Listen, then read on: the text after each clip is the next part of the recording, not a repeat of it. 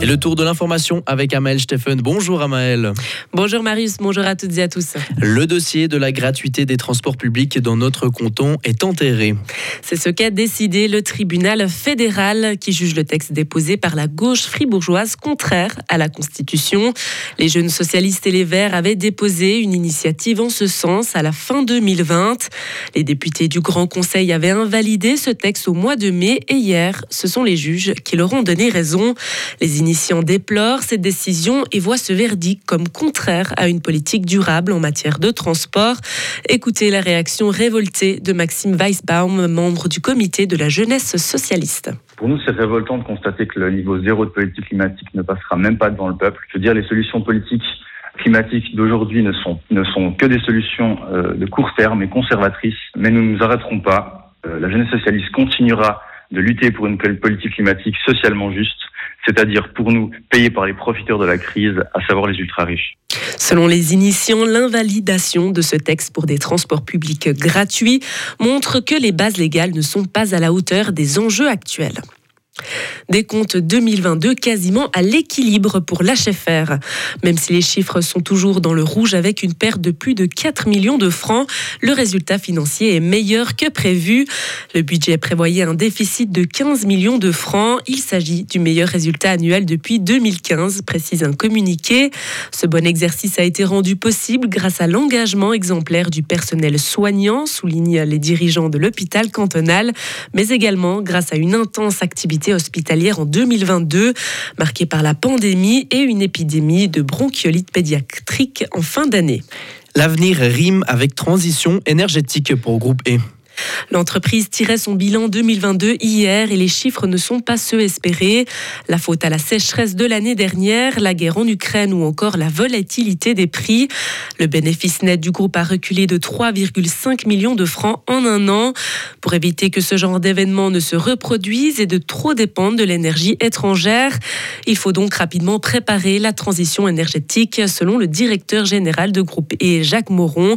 Il nous présente un exemple très concret dans le canton de Fribourg. Alors, le projet de Chiffnon-Mora consiste à turbiner dans le lac de Mora les eaux du lac de Chiffnon.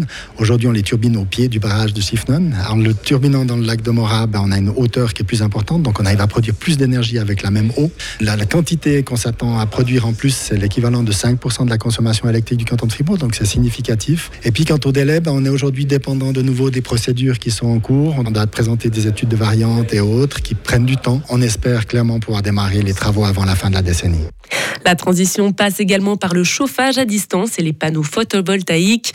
Groupé va investir près de 500 millions dans la transition énergétique entre 2023 et 2025 du pétrole russe déguisé. Le gouvernement espagnol a annoncé hier l'ouverture d'une enquête sur la possibilité de l'entrée de l'or noir russe sur son territoire.